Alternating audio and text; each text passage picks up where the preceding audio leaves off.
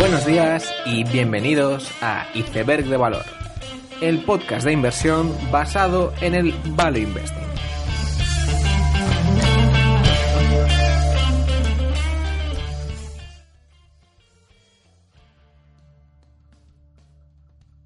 Bienvenidos los seguidores de Steve Jobs, Jeff Bezos, Mark Zuckerberg y Pónima. Bienvenidos a Iceberg de Valor. Esta ha sido una semana repleta de noticias en el mundo tecnológico y quería hacer el capítulo sobre esto mismo. Una de estas noticias ha sido la publicación de resultados de Tencent. Para los que no lo sepan, Tencent es la compañía que es propietaria de WeChat, que es conocida como la Facebook de China. Sin embargo, es mucho más. De hecho, em, la mayoría de los ingresos de Tencent son por videojuegos y es, no sé si es la mayor compañía de, videojuegos del mundo, pero sí que tiene ventas mayores que EA Games, eh, Ubisoft y otros. Los resultados eh, habían sido muy buenos año a año, donde de hecho los beneficios aumentaban un 100%, pero la verdad es que cuarto a cuarto se mantenía respecto a, a Q3 y esto era básicamente porque em, la serie de juegos, de videojuegos que, habían sacado en este trimestre había sido más floja que, en otros. Y por eso el, mercado tampoco lo cogió como una buena noticia y de hecho es una acción que estuvo bajando un, un 3% ese día. Y además a ello se unió que justo el jueves Naspers dijo que iba a vender 10.000 millones de, de acciones de Tencent lo cual hizo que la cotización bajara un, 10% y que ya estuviera en precios más interesantes Tencent. Para los que no lo conozcáis, Naspers es, un, una compañía de capital riesgo que, invierte a lo largo del mundo en pequeñas empresas. Eh, se centra mucho en negocios online, especialmente en páginas de compra-venta. Y curiosamente, fue la compañía que descubrió Tencent cuando apenas era una compañía bastante pequeña en China y, probablemente ha sido la mejor inversión de capital riesgo de la historia, donde creo que la inversión se revalorizaba un 600.000%. Naspers es una conocida de la comunidad Value española, donde sabemos que muchos fondos la llevan porque em, lo que ocurre en Naspers es que la valoración de sus acciones de Tencent es mayor que su capitalización bursátil. Eh, entonces hay un gap donde, em, bueno, básicamente es un arbitraje para comprar Tencent más barato y el CEO de Naspers ha dicho que, está ya un poco preocupado por, este diferencial y por ello se ha puesto a vender o ha vendido las acciones de Tencent. Por otro lado, una de las noticias más sonadas ha sido la del accidente del coche autónomo de Uber. Ha sido, de hecho, el primer fallecimiento de un peatón provocado por un coche autónomo. Es verdad que ya había habido fallecidos con el coche de Tesla cuando iban en modo autopilot y cuando iban como conductores, pero sí que ha sido la primera vez que ha sido el peatón el que ha fallecido. Uber ha publicado el vídeo donde se puede ver todo lo que se vería por la parte frontal del coche y donde se ve que en la circulación del coche eh, durante la noche se ve en un momento, en un par de segundos, donde sale una persona que va en bici y se le atropella en, en básicamente 2-3 segundos. La primera reacción viendo este vídeo es que, bueno, eh, uno piense que una persona que conduciera ese coche tampoco la detectaría y probablemente hubiera ocurrido igual. Puede ser, y esto no lo niego, aún así hay un par de aspectos que hay que matizar. En el vídeo que publica Uber em, se ve la persona que se acerca mm, justo en los momentos finales. Sin embargo, el contraste de luz que pudiera haber en ese momento y lo que captura la cámara, pues puede haber eh, divergencias que, claro, lleva a pensar que, realmente solo se veía en el último momento, mientras que quizás eh, una persona sí que lo podría haber llegado a ver desde el coche. Por otro lado, y yo creo que es la duda más importante, es porque esa persona no se detectó, porque precisamente, precisamente el coche autónomo está para evitar esto. El, el coche de Uber, al contrario que el de Tesla, y como el de la mayoría de, las, de los fabricantes, tiene un equipo LIDAR, sensores LIDAR, eh, además de otros, otros sensores frontales. Un sensor LIDAR es un sensor que suele ir en, en los techos de los coches autónomos que permite mapear el, el espacio en, en, 3D de forma que tú puedes detectar todo objeto eh, que pase por ahí haya luz o no haya luz, porque el, propio sensor lanza un haz que precisamente está en una longitud de onda que, la cámara tiene un filtro que solo eh, captura esa longitud de onda, de modo que tú ves el espacio en, en milímetros eh, en el espacio 3D. Entonces, ese sensor tuvo que ver a esa persona. Y no es que sea un sensor que vaya muy despacio, sino que va a 100 hercios y tienes eh, vamos, resultados al instante. Entonces lo que está claro es que esos sensores tuvieron que detectar a, a esa persona, a ese objeto, y, y, de hecho Velodyne, que es la compañía que fabrica estos sensores LIDAR, ha dicho que, que sin duda alguna sus sensores tuvieron que capturar a, a ese objeto. Entonces lo que falló fue el programa de Uber, que básicamente eh, detectó pues unos 3-4 segundos antes del impacto un objeto y no mandó frenar al coche y de hecho ese, ese dato sí que se tiene que el coche no, no frenó. Por lo tanto, eh, si bien es verdad que el vídeo, bueno, pues parece que, que da a pensar que era inevitable el accidente, yo creo que puede llevar a, a problemas a, Uber, sin duda alguna, porque sí que hubo errores en su programa. Otra pregunta es si realmente este accidente es importante estadísticamente. Eh, yo creo que eso no se va a tener en cuenta y de hecho va a ser la excusa perfecta para, para hacer regulaciones bastante más duras sobre el coche autónomo. Si tomamos los datos de accidentes en Estados Unidos, nos sale que la media de, de millas recorridas por persona son 13.476 millas por persona al año. En Estados Unidos hay 325,7 millones de personas.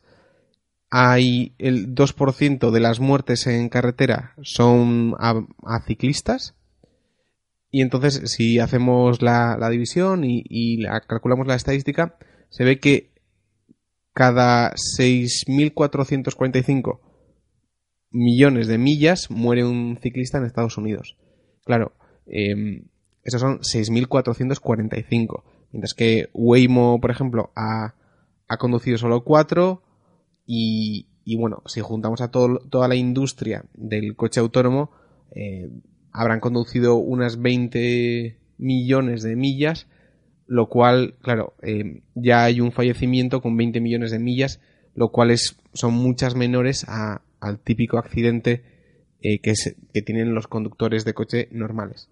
Aún así, evidentemente, una muestra de, de una persona no es eh, estadísticamente relevante, sino que, eh, vamos, digamos que tuviéramos el, el algoritmo perfecto de, de, conducir un coche, pero que justo al salir ha ocurrido una situación mmm, la peor posible y en el primer kilómetro pues ha habido el primer fallecimiento. Pues eso, eso no significaría que, que ese algoritmo, ese programa es muy malo, sino que, bueno, eh, las casualidades existen y, y, solo una muestra no es estadísticamente relevante y además que son programas que mejoran con el paso del tiempo y sin duda eh, llegarán a ser mejores que los humanos. Aún así, no me cabe la menor duda que distintos legisladores en el mundo utilicen esta noticia, esta anécdota, para, bueno, para intereses personales o, o grupos de presión que intenten eh, manipular el, el, poder político, lo cual es habitual eh, y bueno, eh, consigan retrasar el, la llegada del coche autónomo, lo cual espero que sea lo antes posible ya que sí que pienso que tiene el potencial de, de a, a medio plazo cambiar, digamos, parte de la economía en la que vivimos. Por otro lado, quizás la noticia más sonada de esta semana ha sido la filtración de Facebook. Para quien no haya seguido la noticia, The Guardian hizo una pequeña entrevista a un científico, a un analista de datos de Cambridge Analytica.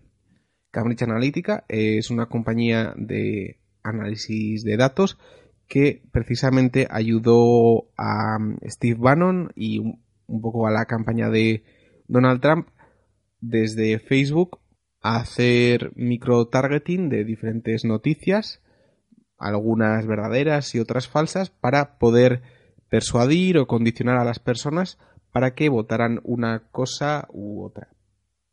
En concreto, lo que hizo Cambridge Analytica fue eh, usar una aplicación que había diseñado otra persona que era capaz de, con el permiso de una sola persona, acceder a todos los perfiles de sus amigos. Esta es una práctica que Facebook ya prohibió en su día, en el 2015. Sin embargo, los datos obtenidos por esta aplicación no fueron borrados y Cambridge Analytica pudo utilizar estos datos para hacer eh, microtargeting de noticias muy concretas con el objetivo de persuadir a la gente eh, a un lado u a otro mediante noticias más o menos verdaderas o falsas. Yo creo que hay que intentar diferenciar dos puntos. El primero es que, bueno, eh, si una persona da permiso a que se acceda a su perfil, pues no, no parece correcto que, que una aplicación tenga acceso al perfil de sus amigos si ellos no han dado ese permiso. Y puedo entender que esto eh, acarre cierta polémica y cierto revuelo. Como digo, Facebook ya eh, eliminó esta práctica y, se entiende que más adelante no, se va a poder hacer. Además, eh, si había algún acceso a mensajes privados, etcétera, yo creo que Facebook no debería hacer esas prácticas porque a largo plazo sí que puede minar la confianza de la gente el, que de alguna forma se sepa que sus mensajes privados o, perfiles se, se, puedan se puedan utilizar para eh, sacar información. Eso es un aspecto. Sin embargo, lo que creo que mm, debería ser evidente en este tema es que cuando tú estás en una red social tienes que asumir, y me parece lógico, que tú lo que des like o lo que pongas en tu muro, eh, Facebook lo vaya a utilizar para, bueno, eh, hacer publicidad, vender publicidad a, otros y, y hacer micro-targeting. Creo que de alguna forma la gente asume eso y sabe que, bueno, eh, no paga ningún dinero, pero evidentemente sus datos se van a usar y que su muro de Facebook no es suyo en propiedad, o sea, es, es de Facebook. Entonces, lo que quiero decir con esto es que eh, parece que a la gente se le deben muchas cosas y que Facebook debe a la gente muchas cosas cuando realmente no es así. Creo que aún así es importante que Facebook siempre actúe más como intermediario entre los que quieren poner publicidad y la gente, de modo que la información no se le dé directamente a las empresas que quieren publicitarse ahí en Facebook, sino que sea algo que Facebook procese y, pueda dar simplemente los resultados más de forma anónima a, a las empresas. Y por otro lado, un tema que ya aparece desde las elecciones y cómo fueron manipuladas por, bueno, eh, bots rusos que estaban en Facebook y de cierta forma me parece mm, difícil de entender por qué se le echa tanta culpa a Facebook. Eh, digamos, estos son una serie de programadores rusos que intentan intervenir en unas elecciones y utilizan pues la plataforma más con más alcance que hay. Es como si, em, digamos, Yahoo en, en sus emails, em, bueno, entran unos hackers y crean unos bots que, que mandan spam a la gente y ese spam que mandan por el correo, pues eh, influencia o persuade a esa gente a un lado o a otro. En ese caso, no diríamos que Yahoo tiene la culpa, sino que, bueno, eh, alguien ha intentado utilizar Yahoo para eh, conseguir sus fines y eso no está bien. Entonces, Yahoo, en este caso Facebook, tendrá que hacer todo lo posible para que eso no pase y mirando a largo plazo para que la plataforma se mantenga, eh, bueno, intentar eliminar lo máximo posible esos agentes que quieren, mm, digamos, influenciar a otra gente de forma más o menos perversa. Vale. Pero ahí digamos que Facebook no es el agente, sino que, bueno, Facebook hace lo que puede para que cierta gente no influya en otra.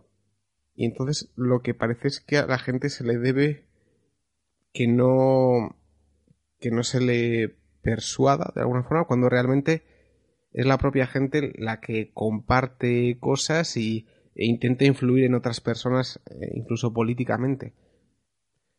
Y además lo que más revelador me parece es que aparece este señor que es eh, un data scientist, un, un analista de datos que se ha pasado dos años analizando datos de la gente para hacer microtargeting y ahora nos viene en una entrevista de 10 minutos a decir que bueno, que, eso está muy mal y que básicamente hace una crítica a toda publicidad que sea del estilo de microtargeting, que, que vamos, que no tiene ningún sentido, que, que este señor eh, ha trabajado en eso y que además que, la publicidad dirigida a personas concretas no es algo malo. Es más, o sea, si, tú ves la tele, ves publicidad que es para todo el mundo y bueno, y el 90% de las veces te da igual y no te interesa para nada. Mientras que cuando eh, entras a Facebook o en cualquier plataforma que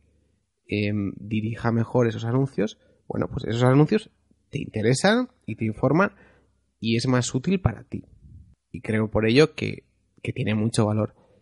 Y quizá de todo, toda esta anécdota y esta polémica, el peligro sea este.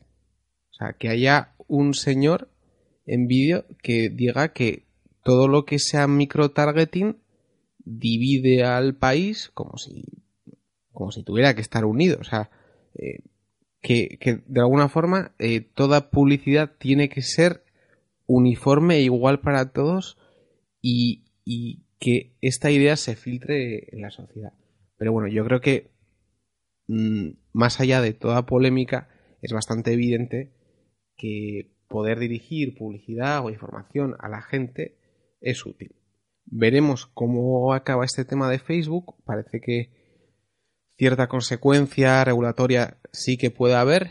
Eh, yo realmente no, no veo mucha influencia en, los usuarios. Yo en, mi círculo cercano no he visto eh, a nadie que se ha quitado la cuenta.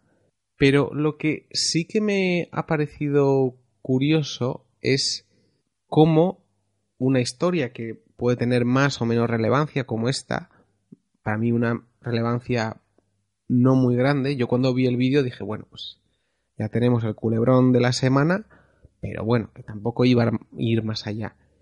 Y luego se ha visto que no, que realmente eh, ha tenido mucho más impacto de lo que yo mismo pensaba. Y esto le hace pensar a uno, ¿cómo es posible que ante esto todo el mundo, básicamente todos los medios de comunicación, se hayan echado encima de esta forma? Cómo se han creado campañas de, de que delete Facebook y, y este tipo de cosas. Y todo el tiempo, pues, desde una perspectiva de de moralidad superior, ¿no? De, de virtue signaling, de, bueno, no, no, es que tus datos son tuyos y, y vamos, es algo súper importante para ti, cuando realmente, si os fijáis, o sea, muchas veces cuando una aplicación te pide permiso para que acceda a tu muro, te dice, esta aplicación va a acceder a tu muro y va a ver tu contenido. Y la gente acepta, yo acepto, y no pasa nada. Y la gente entiende esa información de forma explícita y, y deja a esa aplicación que acceda a su muro y lo ve como normal. Pero cuando eso mismo se le presenta a la gente con una entrevista, con una determinada producción, eh, con unos ángulos de cámara y unas preguntas concretas que van dirigidos a, bueno, a crear polémica y sensacionalismo, eh, se consigue que esa opinión que la gente en privado tiene cambie y que eh, de cara a la galería pues se rasguen las vestiduras diciendo que bueno pues que los datos que, quieren privacidad etcétera cuando realmente no creo que existe ese aprecio tan grande como puede parecer. Y como digo, es cuanto menos mm, alarmante como todos los medios se han lanzado y esto le hace a uno pensar, ¿no? ¿Cómo es posible que todo el mundo se haya lanzado de esta forma y tantos medios de comunicación? Y ya es un tono que, que se lleva teniendo varios años en contra de Facebook. Y eso contrasta, por ejemplo, con el tono que tienen en los medios de comunicación con Amazon u, otros, ¿no? Eh, por ejemplo, si Amazon entra en un nuevo mercado, el que sea, pues se dice, ala, Amazon ya va a entrar en un nuevo sector y va a causar una disrupción, pero bueno, se ve como algo bueno porque Amazon lo va a hacer bien y entonces va a dar un buen servicio, mientras que no vais a encontrar un artículo donde la opinión sobre Facebook sea buena. Y uno se pregunta, ¿no? ¿Esto, esto por qué es? ¿Es por, causas intrínsecas de, la propia plataforma o hay más? Y, y mi conclusión básicamente es que todo medio de comunicación odia Facebook. Es el medio o sea, es el intermediario a partir del cual llegan a la gente. Lo que quieren los medios de comunicación es que la gente vaya directamente a sus páginas y venderles esa publicidad directamente. Sin embargo, como Facebook es tan potente, la gente mm, accede a, a, las páginas de medios de comunicación a través de su muro de Facebook. Eso hace que estén al, poder de Facebook y de su algoritmo de que si están más arriba o más abajo se aparecen o si dejan de aparecer. Y eso para ellos es una amenaza. Y mientras exista Facebook, ellos lo intentarán combatir lo máximo posible y, bueno, esta semana ha sido esta anécdota, pero si encuentran otra cosa, intentarán explotarla al máximo porque es un grupo de presión que va en contra directamente de Facebook y, manipula la, opinión de la gente. Y, esto es en general mi, opinión sobre el tema. Yo creo que sí que puede tener consecuencias a, futuro con Facebook, especialmente eh, la regulación, porque ya se ha visto como eh, también los reguladores han lanzado eh, a ello, pero vamos, al siguiente día ya había una propuesta de regulación para todas las tecnológicas que, vamos, o sea, en Europa era un 3% de las ventas que no tiene ningún sentido. O sea, 3% de las ventas de, Google es mucho dinero. Eh, pero bueno, ya se ha visto cómo eh, si hay otra cosa, la gente se va a lanzar otra vez y, que sí que pueda haber eh, un impacto regulatorio. Yo no he visto a nivel personas que la gente se, se vaya de la plataforma porque eso sí que sería grave porque ahí se empieza a romper el efecto red y eso sí que sería muy peligroso. Sin embargo, yo no lo he visto. Eh, hay muchas encuestas de, bueno, tú dejarías Facebook y aparece todo, todo el mundo que sí. Vale, bueno, pero eso no deja de ser de cara a la galería y, el proceso de quitarte la cuenta es algo que haces en soledad y, y la gente no lo va a hacer. O sea, no. Es un proceso que bueno, que el que ya quería irse hoy, pues, pues esto ha sido la gota que colma el vaso y se va a ir, ¿vale? Pero, o sea, yo no veo a la gente y, y en mi círculo cercano no he visto que la gente deje Facebook y por lo tanto básicamente la tesis de, inversión se mantiene igual. Eh, el riesgo regulatorio aumenta, pero, pero todo lo demás se mantiene. Así que yo, yo sigo viéndolo bastante, bastante bien. Y con estas noticias terminamos el capítulo de esta semana. Espero que os haya gustado. Eh, soy consciente de que Facebook es un tema bastante conflictivo, incluso dentro del, mundo value. Pero espero que esta visión os, haya aportado algo. Eh, nos vemos la siguiente semana y ya sabéis, seguid aprendiendo.